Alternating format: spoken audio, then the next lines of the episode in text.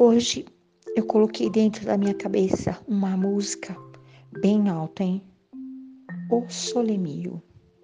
Saudade do sol. Eu estou com saudade do sol.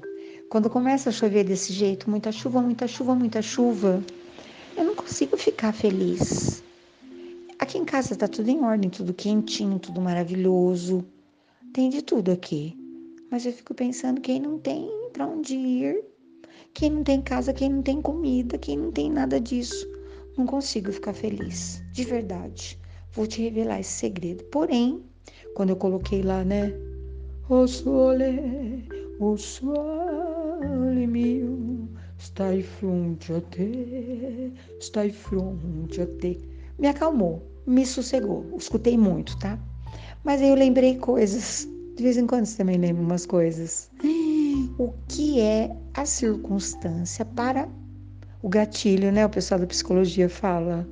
A chuva caindo o tempo todo fez plect nos meus gatilhos. E eu lembrei cada coisa. Lembrei de uma amiga minha que a filha casou-se com um italiano, foi morar na Itália. E de vez em quando alguém vinha para cá ou ela ia para lá, mas a Itália não é logo ali no, na cerca do, do quintal. Então custa caro, tem que se programar e tal. E quando nasceu a primeira neta, hum, neto também é um negócio que mexe com a gente, né? Ela até foi algumas vezes, mas não dá para ir toda hora. E quando a pequena começou a falar, elas marcavam, não é agora isso, uma história antiga. Custava caro para ligar para a Itália. Ó oh, céus.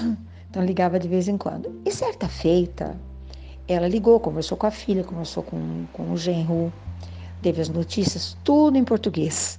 E de repente vem a pequena e fala assim: Ó, oh, nona, piove, piove, piove, piove, capite? Capite? Hum, me, me aspetta? Minha amiga começou a chorar. Ai, ela não sabe mais falar em português. Ai. Até hoje a gente ri um monte, porque ela foi aprender a falar em italiano para poder conversar com a neta. Mas a neta, inclusive agora está nesse tempo agora no Brasil, fala português, inglês, italiano, tá tudo em paz. A linguagem do amor está totalmente liberada, a gente aprende, né? E também abraço, beijo, olho no olho. Não tem idioma, tem? Não tem. Mas eu lembrei disso. Lembrei também de um vizinho que a minha família teve na minha meninice, mas lá no passado longínquo. Aquele cidadão gostava tanto de chuva, mas tanto, tanto, tanto, que ele co colocava latas, lata de tinta, lata de, de tempero, de tudo, bem na direção é, dos pingos das goteiras que escorriam pelo telhado. Agora tem calha, né? Enfim. Mas eu adoro o barulhinho. Aqui tem algumas, algumas partes do nosso telhado. Não deixei colocar calha. Para que a necessidade? Deixa a água que escorre. Feito lágrima, vai colocar calha para segurar? A gente não segura. Deixa a lágrima que escorre, né? Você segura a lágrima, segura o choro, engole o choro. E ele colocava as latas, mas ele entende, ele tinha um ouvido musical, era uma pessoa simples, mas ele colocava as latas de maneira tal que conforme a chuva ia, ia chovendo, você sabe, chuva chove, né? Pois é. Chove, chuva, chove sem parar. E ele ouvia da cama dele aquela música. A mulher dele não entendia nada disso, mas para ele era uma música. E ele gostava da chuva mansa, porque a lata correspondia, sabe? O toim, toim, toim, toim, toim, toim, toim, toim, toim, toim, toim. Entendia? Lembrei. Lembrei também que certa feita eu ganhei de um amigo uma manta. Uh, ele trouxe do Japão. Meu, o meu amigo morou no Japão. Um negócio tão pequeno e tão leve, eu falei, mas é manta de verão? Ele falou: não, é de inverno. Ela não tem peso, mas ela tem uma trama fechada. Lá no Japão é assim, que as pessoas não têm espaço. Colocam dentro de, um, de, uma, de uma embalagem, tiram todo o ar, fica tudo pititico. Falei, é? Hoje eu sei, eu vejo aqui, né? Porque o espaço era pouco, guardava-se assim. E ele diz: tem de todas as cores, de todos os tamanhos. Um dia vai chegar aqui no Brasil também. E eu me lembrei, ah, viajei no tempo quando as cobertas eram pesadas, ásperas. Não sei se alguém lavava aquilo, acho que não. No máximo que eu, que eu via era colocar aquilo tudo ao sol quando o sol estava quente. E no inverno botava aquilo em cima da gente a gente parava de tremer do, de frio por causa do, do peso, não podia nem respirar. Hoje não, né? Adoro colocar as minhas mantinhas. Eu tenho algumas de umas cores assim absurdas, né? Uh, verde lima, tem as mais sóbrias, marrom. Uh, tenho um quarto que são todas as mantas em cor de rosa, tudo assim, de trama fechada, bem levezinha, que põe na máquina de lavar e ela sai toda perfumada, macia, seca rapidinho. Pode lavar até no inverno. Lembrei. Mas o que eu lembrei também das casas frias, de telhado sem forro, de janelas sem vidro, do vento entrando por todas as frestas. Acho que é isso que me impede de ser completamente feliz morando em uma casa quentinha, porque eu sei que essas casas ainda existem. E às vezes tem até vontade de falar para as pessoas o que, que mamãe fazia. Que mulher, quando não havia nada, né? Naquela casa minúscula de arestas e, e frestas. Ai, que coisa louca, né?